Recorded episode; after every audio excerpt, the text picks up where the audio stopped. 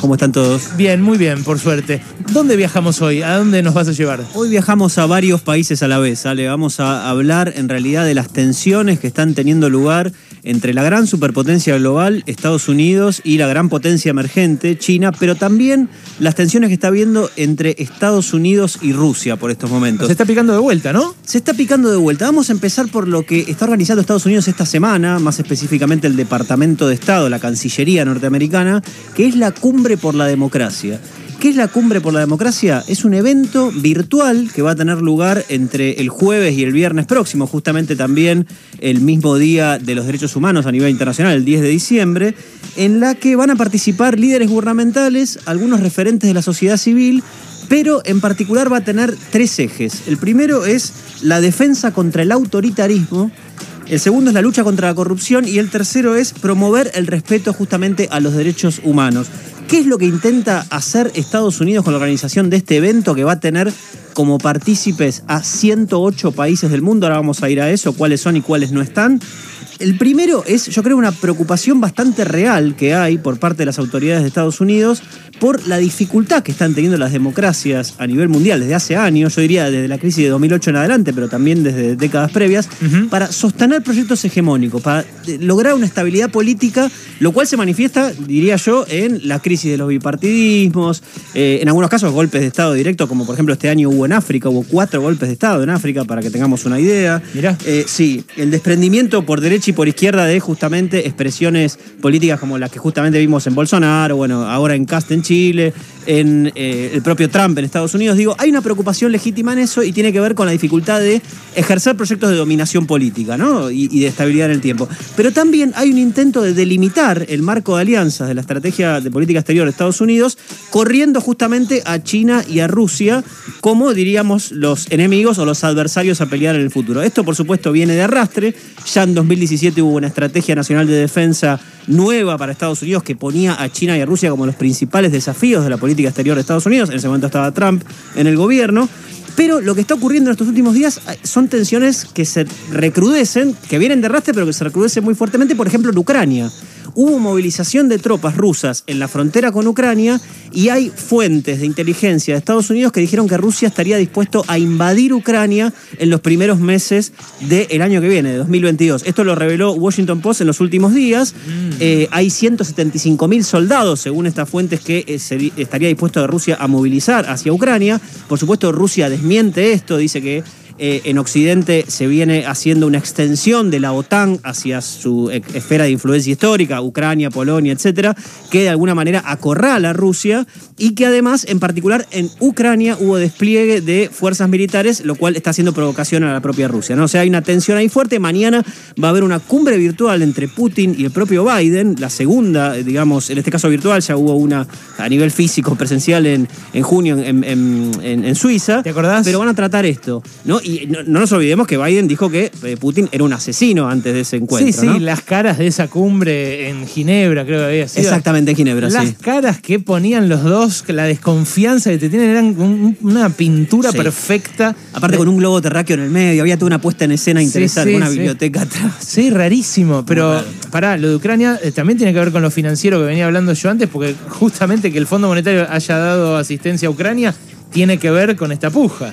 Sin duda, sin duda. Y además tiene que ver con, obviamente, una cuestión de arrastre que, por supuesto, en el caso de Rusia hubo una anexión de la península de Crimea en 2014, hay un este ucraniano con una población de ascendencia rusa muy importante que se alzó en armas, digamos, contra el Estado ucraniano. Digo, hay, hay una tensión fuerte ahí, pero por supuesto también tiene que ver con el dominio, efectivamente, del Fondo Monetario y distintos organismos que intentan que se occidentalice Ucrania, cuando no nos olvidemos que Ucrania fue una de las repúblicas soviéticas. Claro. Y la desaparición de la Unión Soviética, como dijo Putin alguna vez, fue uno de los grandes desastres geopolíticos del siglo XX.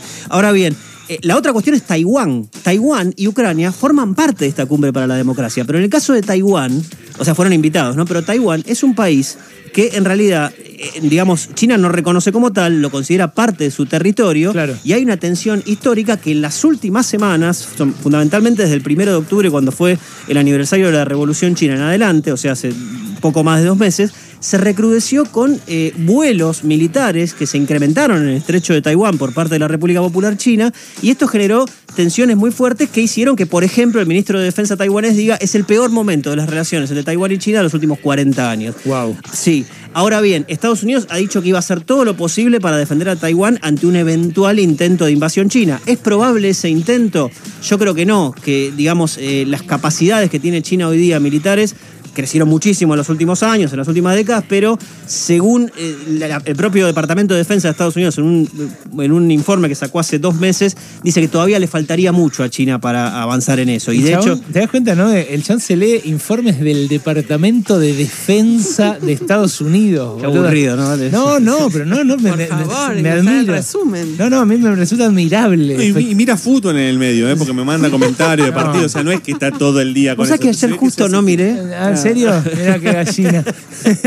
no, eh, la verdad eh, es, es algo, es algo eh, que es- está escalando grosso eh, y que se mezcla mucho con nuestra actualidad, porque una de las cosas que inquieta a Estados Unidos en la negociación de Argentina con el Fondo Monetario es la posibilidad de que Argentina acuda a China, a Rusia en menor medida, pero sobre todo a China, Exacto. en busca de financiamiento para eh, esquivar las condicionalidades que siempre eh, implica un acuerdo con el fondo.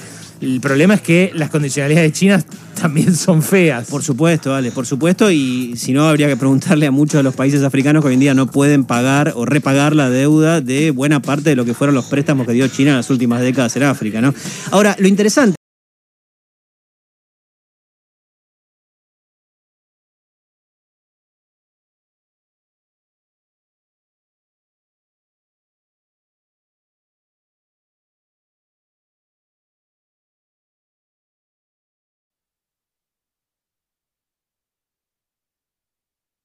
China sacó el sábado un informe que se llama China, la democracia que funciona. Es un white paper, como se dice en inglés, es Ajá. decir, un posicionamiento del Estado chino sobre un tema, en este caso sobre la democracia.